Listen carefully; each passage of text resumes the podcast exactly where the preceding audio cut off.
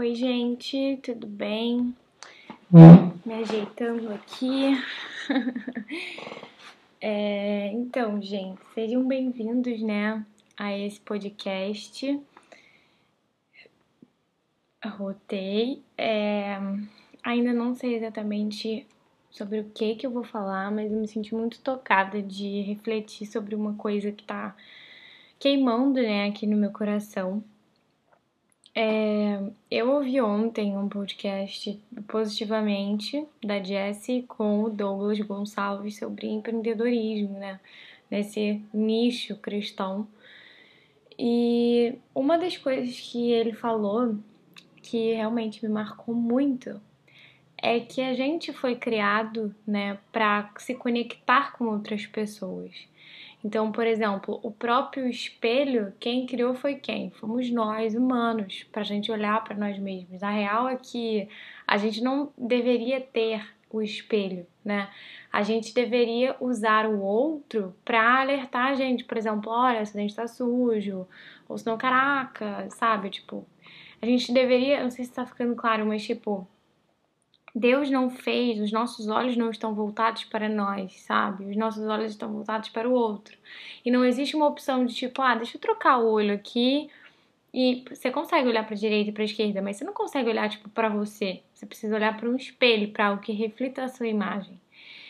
E isso me deixou muito pensativa, porque ele falou, cara, o evangelho, Jesus nos criou, né? Deus, Jesus não, perdão, Deus nos criou para que a gente tenha conexões, para que a gente se conecte com pessoas.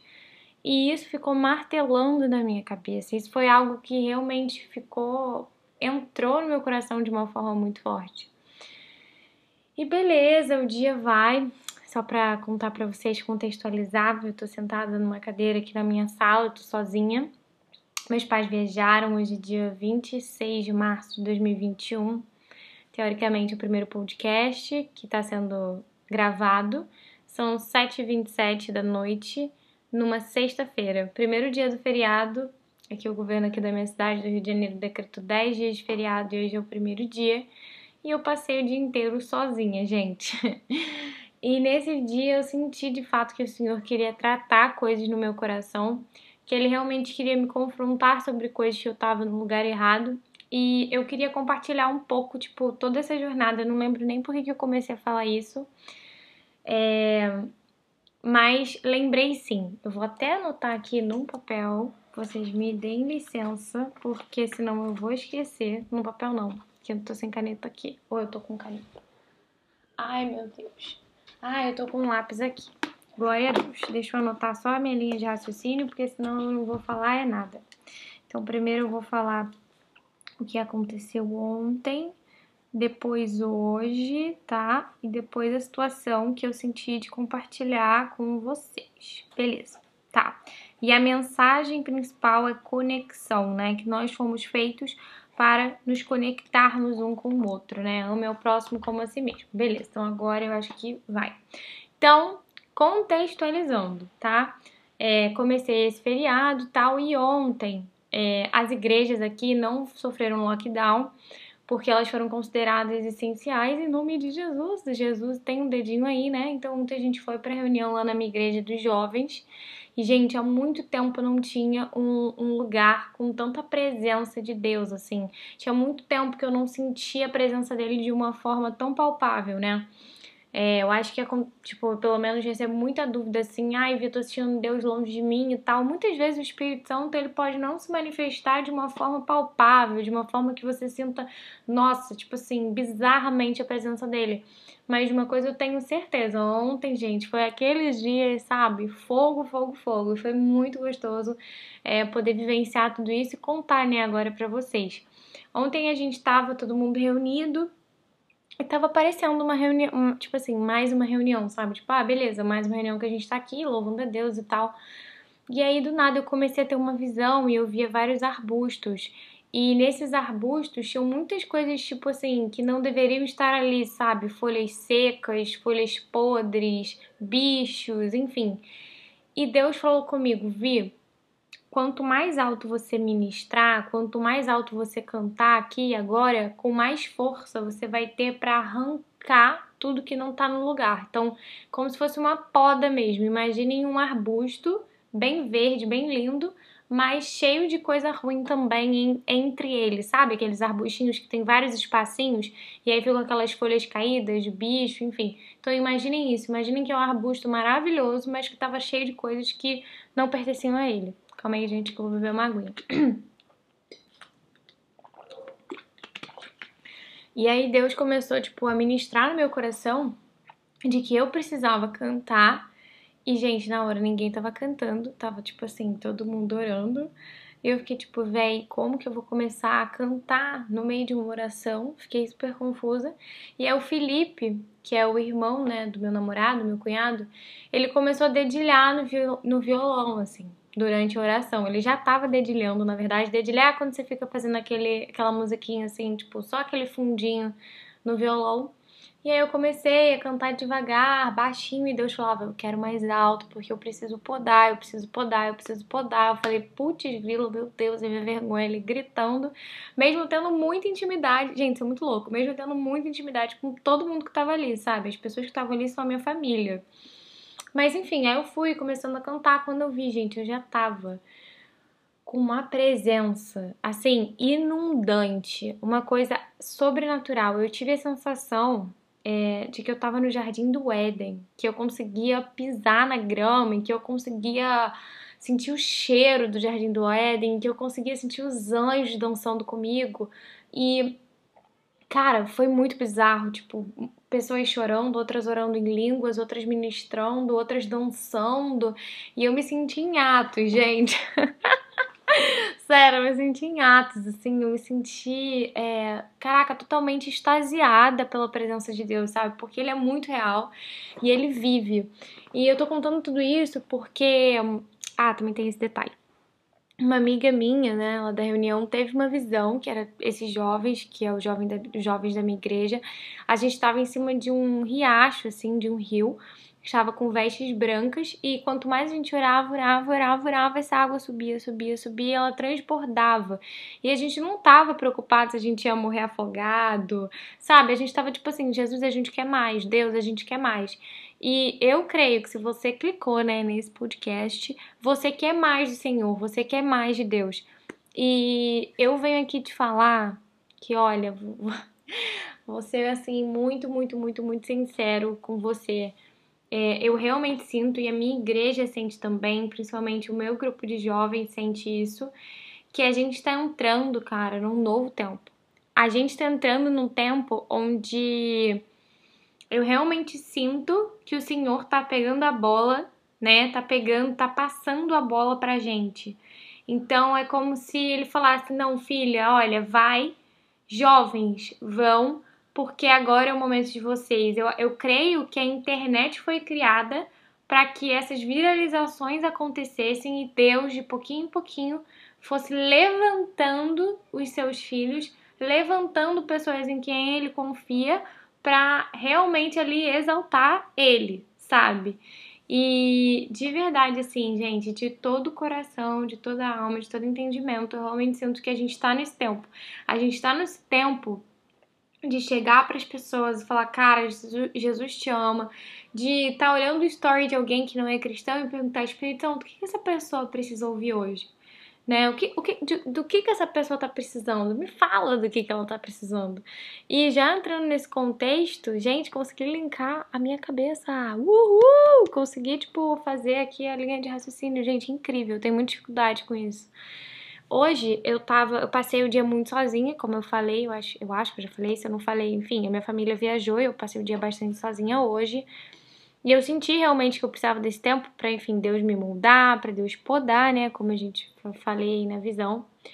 E, enfim, passei o dia muito sozinha, e aí acabei lendo muito a Bíblia, fui muito confrontada, chorei muito, li livro, e aí Deus tem falado comigo sobre uns projetos que ainda não posso compartilhar com vocês, mas fiquem ligados porque, gente, sério, principalmente se você é mulher, assim, tá vindo algo muito poderoso.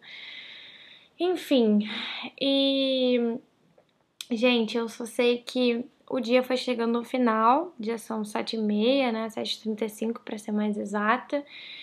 E, cara, eu tava olhando os meus stories e tinha uma amiga minha, a Jo, que ela é modelo e ela tá é, trabalhando, né, gente, lá fora. Confesso que eu nem sei qual país que ela tá, porque ela tá viajando muito, muito, muito. E ela é uma menina incrível, gente, que eu nunca nem conheci pessoalmente, mas eu tenho a sensação de que ela é muito próxima de mim, sabe? E eu comecei a ver os stories dela e ela tava contando de uma experiência, né? É, um pouco desse lado de modelo que ninguém sabe. E ela, ela fez um ensaio de fotos com uma tinta, tipo, eram umas fotos que ela tava totalmente roxa e não era Photoshop. A fotógrafa realmente pintou ela de, de roxo, né? Só que, tipo assim, ela fotografou num lugar que tava 2 graus, era do lado de fora, com uma tinta que tava totalmente gelada, né? E ela tava contando essa experiência, que ela tava com uma cara de sofrida nas fotos, totalmente arrepiada, porque ela tava com muito frio, ela tava, tipo, sofrendo mesmo.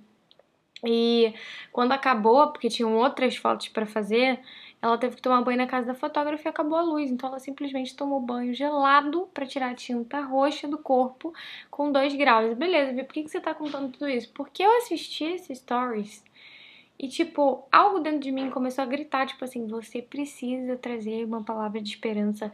Você precisa ser luz. Olha como ela tá, tipo. Porque assim, gente, ela não tava irritada nos stories. Jô, se você estiver escutando isso, te amo, amiga. Mas, tipo assim, ela não tava irritada, mas dava pra ver que ela não tava como que eu posso dizer? Dava pra ver que ela, tipo, tava de mau humor, sabe?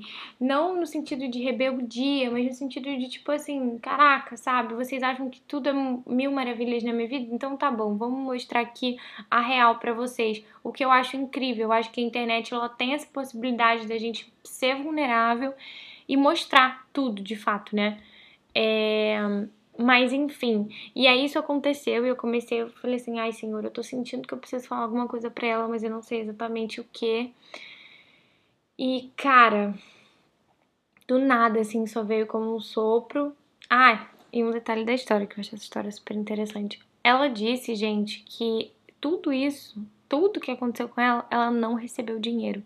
Porque para você chegar num patamar onde você só é você é contratado para ganhar grana, você tem que Eita, um barulho aqui, perdão.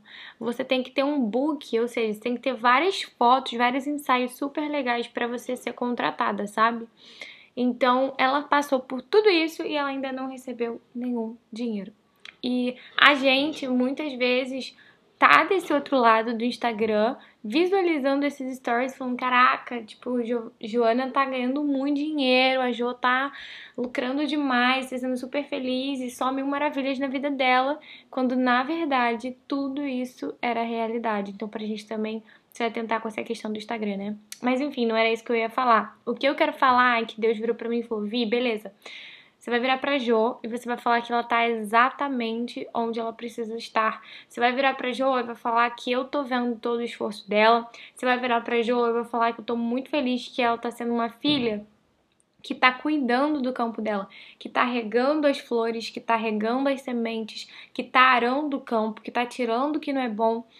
É... E traga essa palavra de esperança para que ela continue firme né? E além disso, eu também falei que eu sentia que Deus queria estar mais perto dela para conseguir revelar para ela com mais clareza o que ela deveria fazer. Então, tipo assim, qual contrato eu fecho, com que marca eu topo, tipo, fotografar, é... entende? Então, assim, eu, eu, senti muito forte falar isso pra ela. E, gente, eu não tava esperando isso, eu tava esperando, tipo, ai, Vi, obrigada e tal.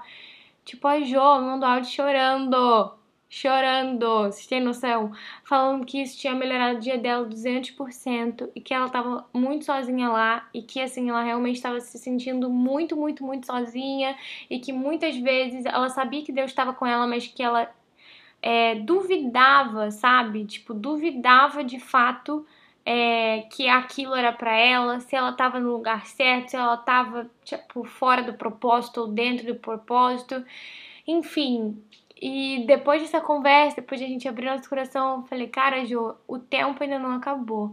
E é isso que eu quero falar para você. Se você hoje se encontra num lugar muito raso com o Senhor, com as águas ali, ó, no teu pé, entenda, gente, sério, o tempo não acabou. Ainda não acabou. O Senhor ainda tem mais para liberar. As águas são muito profundas elas são águas profundas, profundas, profundas, profundas. E eu quero te encorajar porque é muito mais fácil do que a gente pensa, sabe? É muito mais fácil do que a gente imagina. Eu te encorajo a você realmente mergulhar, cara, mergulhar nesse, nesse rio de, de, de, de meu Deus, gente, tô até me embolando de profundezas e de tudo, de tudo que o Senhor tem para liberar na sua vida. É, eu espero muito que esse podcast tenha feito sentido para você. Eu nem sabia direito o que eu ia falar aqui, mas eu tô com meu coração queimando.